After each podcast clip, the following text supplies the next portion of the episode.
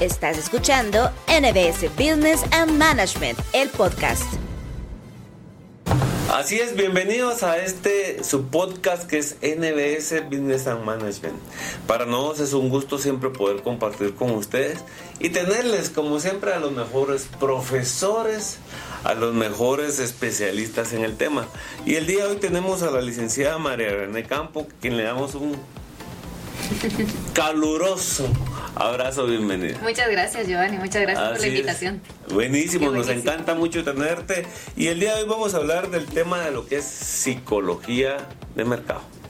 Y es que el día de hoy vamos a hablar de psicología de mercado. Así es. ¿Verdad? Y esto de la psicología de mercado se me hace a mí mucho, por ejemplo, cuando, cuando lo embaucan a uno, las grandes empresas buscan eh, lo impulsan a uno a comprar algo sin uno quererlo, sin uno esperar recibir algo. Y, básicamente yo creo que en lugar de meternos a esa profundidad de cómo, cómo timar a la gente, eh, diría yo que deberíamos de empezar por, por, por conocer un poquito qué es psicología de mercado. Pues la psicología de mercado básicamente es entender cómo piensan los consumidores o cómo pensamos nosotros como personas como consumidores y aprovecharlo de alguna forma a nivel de marketing, publicidad em, y labor de ventas para incentivarlos a que compren un producto o servicio que estamos ofreciendo. Entonces, de alguna forma los invitamos a que nos compren sabiendo cuáles son sus gustos, sus necesidades, sus comportamientos y demás, pero entendiéndolos a ellos como usuarios y cómo piensan, eso nos ayuda a nosotros a encontrar herramientas para poder vender mejor nuestros productos. Perfecto. Eh, eh, me, encantó mucho la palabra esta, cómo piensan nuestros usuarios o cómo piensan nuestros clientes. ¿Cómo hago yo, cómo, cómo hago yo para saber cómo piensan los clientes?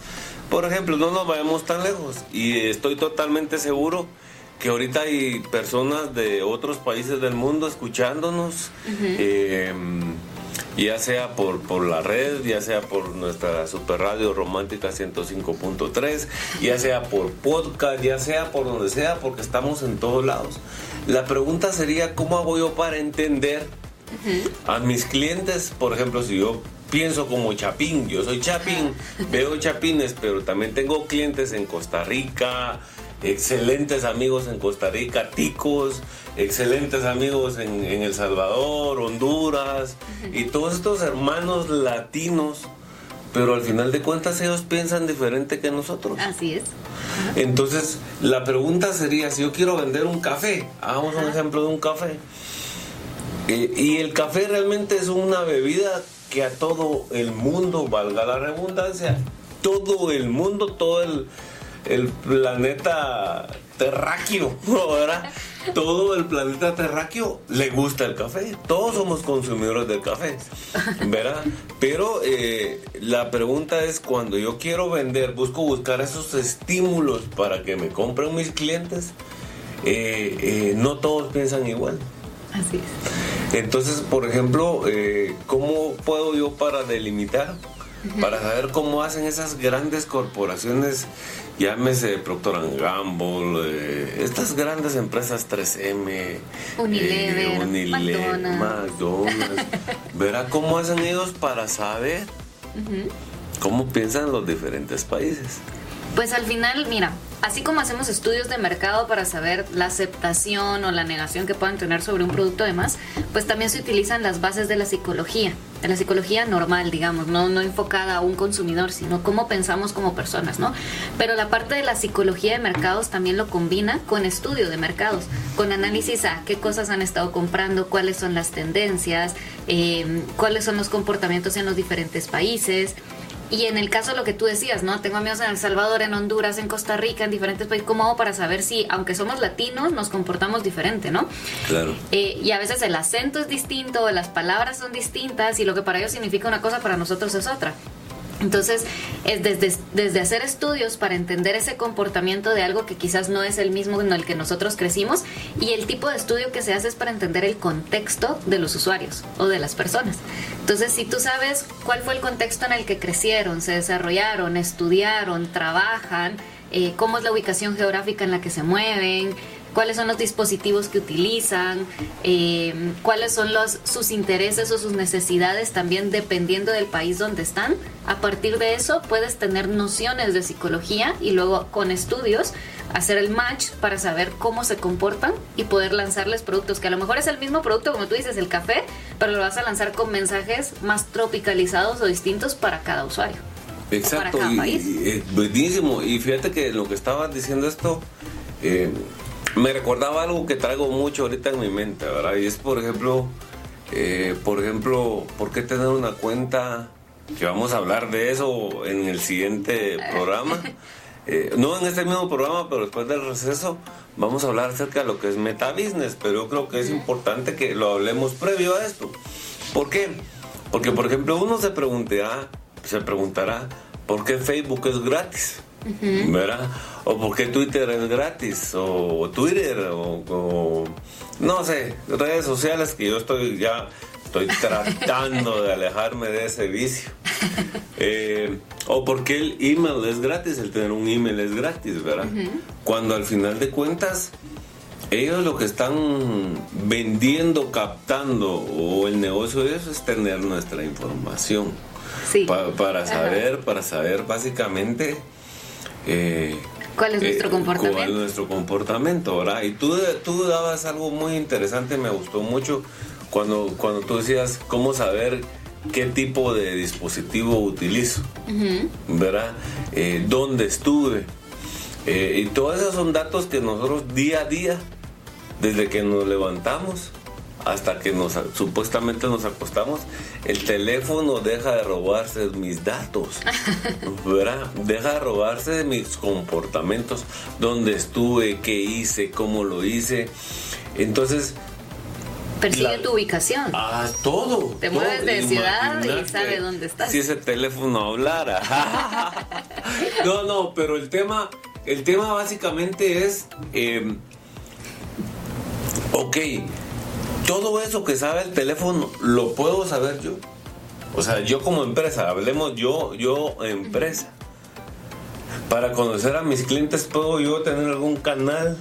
Sí. ¿O algún acceso para poder tener esa información de mis clientes? No directa, como digamos como han habido filtraciones de información, como ha sido por ejemplo con el caso de Facebook en el 2000, que fue 17, 18, eh, de Cambridge Analytics, cuando se filtró demasiada información de usuarios y se detectó que sí hubo publicidad subjetiva para incentivarlos a votar eh, por el presidente electo en Inglaterra y luego por Trump en Estados Unidos.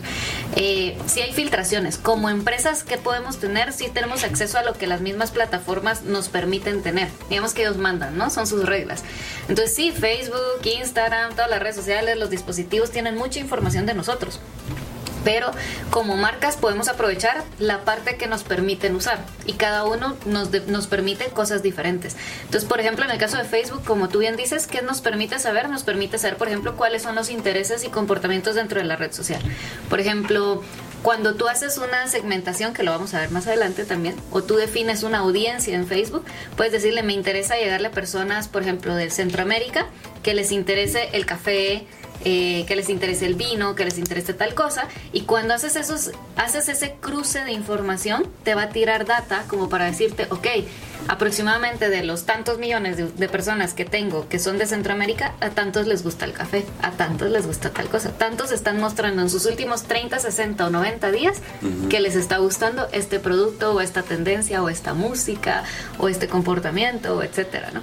Entonces, si tienes noción, como marca sí podemos tener noción y está súper interesante tu pregunta de cómo lo podemos aprovechar porque estas mismas plataformas nos permiten entender muchas veces al usuario.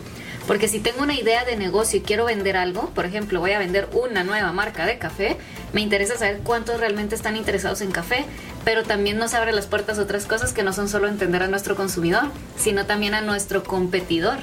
Entonces puedo entrar a ver cuántas empresas del lugar donde yo quiero lanzar mi café tienen un perfil en Facebook, por ejemplo y analizar qué están haciendo y en base a eso entender también cuál es el comportamiento de los usuarios. Porque este, esta empresa de café, esta cafetería le está yendo también. ¿Qué contenido genera? Veo qué es lo que más le dan like o a lo que más les gusta a los usuarios en sus contenidos. Y entonces eso también me da noción de cuál es esa psicología del usuario de qué es lo que le gusta y qué son, qué son cosas que puede rechazar, por ejemplo. Perfecto. Fíjate que se me ocurrieron y yo creo que te voy a comprometer mucho más. No, no, dale, dale. Por favor, así que prepárese, ahorita viene el momento especial. Mira, en lo que platicaste, eh, eh, me, me, surgieron dos temas, dos, dos dudas bien importantes y me gustó mucho. Que hablaste un poco de segmentación, ¿verdad?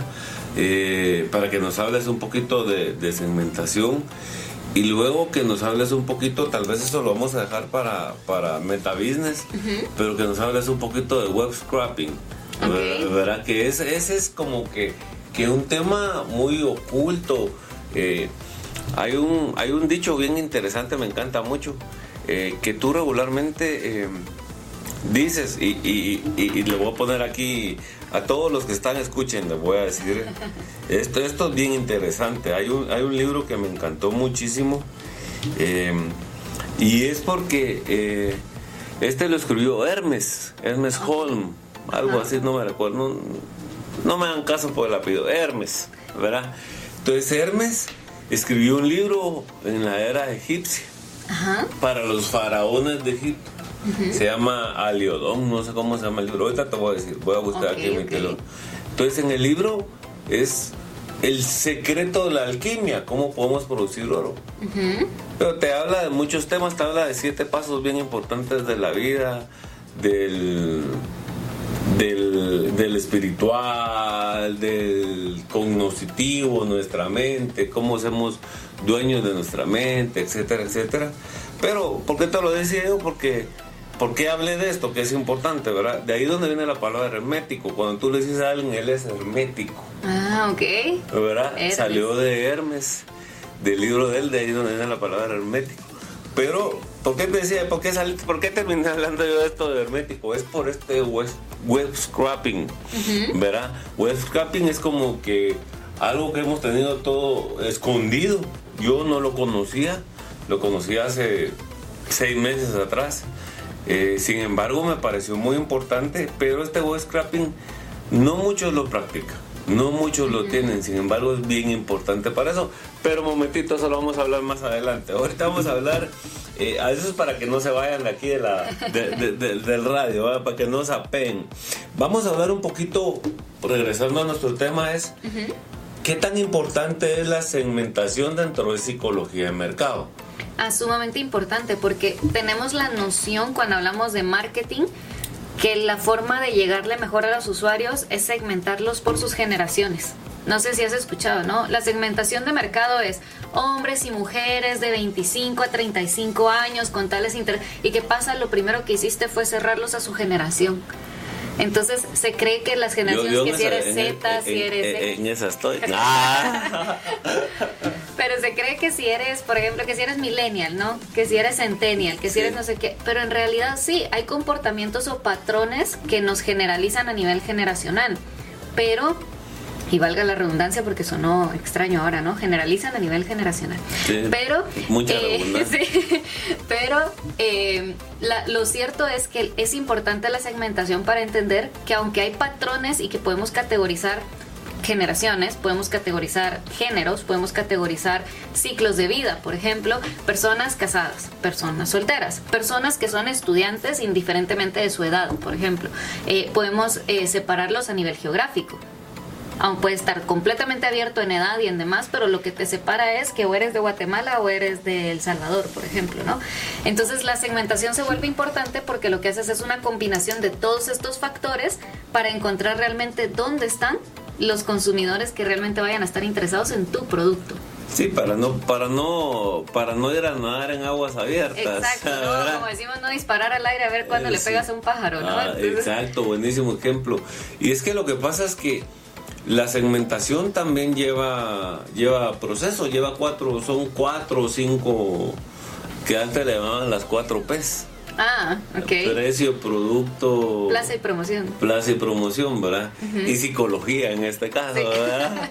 ¿verdad? Pero eh, eh, es importante ver cómo esto de la, de la segmentación, yo creo que es el, yo creo, pero tú me lo vas a decir, yo creo que el primer paso para encontrar la psicología de mercado es segmentar. Segmentar, sí. es tener claro a quiénes le quieres llegar y luego empezar a entender a ese usuario. Entonces tú dices café, entonces lo primero que te interesa es personas interesadas en el café. No importa si son jóvenes de 18 años que están empezando a tomarlo o que ahora lo toman desde más jóvenes. Si son jóvenes, no te importa si son personas en los 30, en los 40, en los 50, si son personas de generaciones más arriba. Lo que te interesa son personas que consuman el café. Entonces, media vez tienes como tu primer pauta de quién es tu interés, a partir de esto empiezas a partir, ¿no? Entonces dices, por ejemplo, eh, voy a vender un latte y el latte creo que lo toman más los jóvenes, por ejemplo. El café negro posiblemente más los adultos. Eh, cuando es combinado con algún otro producto, por ejemplo, con sabores a vainilla o con esencias, o es frozen, por ejemplo, y le echan chocolate y otras cosas, a lo mejor ahí mi segmento es distinto. Pero partes de lo primero que quieres, que es llegarle a un grupo objetivo, que tienes una base, que es interesados en café. Sí, es que, y cada vez yo creo que Fíjate que te voy a... Hay un restaurante en zona 1 de Guatemala. Eh, no va el nombre por razones de seguridad procesal. Ah, Hay un, restaurante en zona 1 donde uno llega, es se llena todo, todos los días. Uno llega y el plato que venden ahí es solo uno. Solo te venden carne y punto carne y punto. Ya ellos uno se siente, solo le preguntan, ¿quiere, quiere en, en bol o quiere su plato? Ah, no, yo, quiero mi plato. Ok, ahí está. O sea, solo le preguntan a uno, ¿es puyazo o es lomito? Es lo único, la única opción como que cambia. ¿verdad? La única opción como que cambia. Y punto, se acabó. Ajá. Se acabó. Y, y, pues yo creo que por eso ha tenido tanto tanto éxito este restaurante de años, te estoy hablando de muchísimos años, em, que eh, el día que ellos pongan otra opción, yo creo que ya, se complicaron la vida. Sí. Pues encontraron un buen nicho de mercado, encontraron que todos los días va a haber más de alguien en la zona que va a tener antojo de plomito o puyazo. Sí, se acabó. Y se acabó. Yo creo que, yo creo que es uno de los mejores. Exacto. En cambio, uno en unas empresas eh, que pasa muchas veces, tal vez por desconocimiento, tal vez por no saber utilizar eh, este tipo de estrategias, eh, uno toma decisiones por puro impulso. O sea, como te estoy hablando por impulso, no te estoy hablando como cliente, te estoy hablando como director de empresa. uno, uno cree, uno supone que la gente necesita algo sin saberlo o porque nosotros lo necesitamos y nos hace falta como salirnos de pensar que la forma en la que yo pienso es la forma en la que piensan los demás. Exacto, uno, uno piensa que todos piensan, o sea, da la uno piensa que todos piensan lo que uno piensa. ¿Verdad? Pero es eso, ¿verdad? Eh, y por eso es importante lo que tú nos estás hablando de la psicología de mercado. Esta psicología de mercado, para poder yo entender y para poder tener ya mi resultado final, y de todo lo que tú has dicho de que qué gustos tengo, mi punto final es si puedo o no puedo lanzar eh, cierta cosa, ¿verdad? Para eso funciona la psicología de mercado. Exacto, para entender si tienes el potencial de venderlo y que te lo compren o no. O saber por qué no se está vendiendo. O de saber por qué, dónde está el fallo en mi sistema o en mi ¿cuál es, cuál es, eh, eh, cuál sería, licenciada, el tema para poder decir llegué a este objetivo final, logré comprender que este celular que tengo aquí sí es el que quiere el mercado, ¿cuál, es, ¿cuál es ese proceso? Haces prototipos y testeas. Ah, Entonces es como cuando decides poner el restaurante, ¿no? De carne y, y que solo vende lomito y puyazo.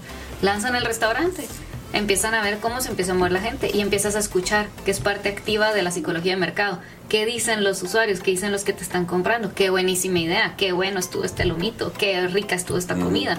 Eh, siempre falta que se me antoja una vez a la semana por lo menos. Te empiezas a tener clientes frecuentes o empiezas a tener personas que se retiran. Y entonces empiezas a observar, a escuchar y demás y empiezas a aplicar cambios o mejoras, digamos.